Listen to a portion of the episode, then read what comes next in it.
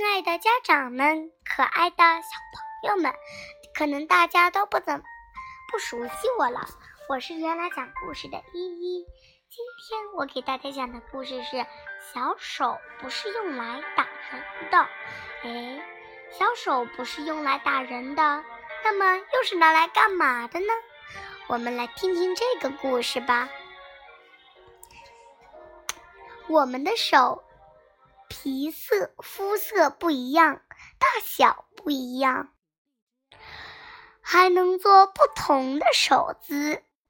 手可以做很多事情，你会挥手吗？手不是用来打人的，那是用来做什么的呢？握握手，表示你好。手可以画画、写，手可以捏泥巴、逗一逗可爱的小蜘蛛，手还可以堆沙堡。小手不是用来打人的，那那是用来做什么的呢？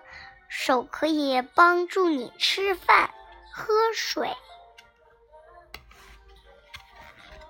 手可以帮你穿衣服、脱衣服，拉着妈妈的手，感觉好安全。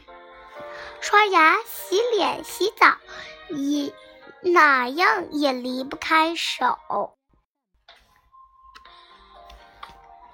小手不是用来打人的，那是用来做什么的呢？小手可以帮助别人，也可以拥抱和抚摸。挥挥手，我们再见啦，小朋友们！这个故事好像是拿来念诗的感觉，不过它却告诉了我们，手是用来干什么的，手又是不能拿来打人的。今天这个故事就到这里，欢迎收听。欢迎下次收听哦，再见。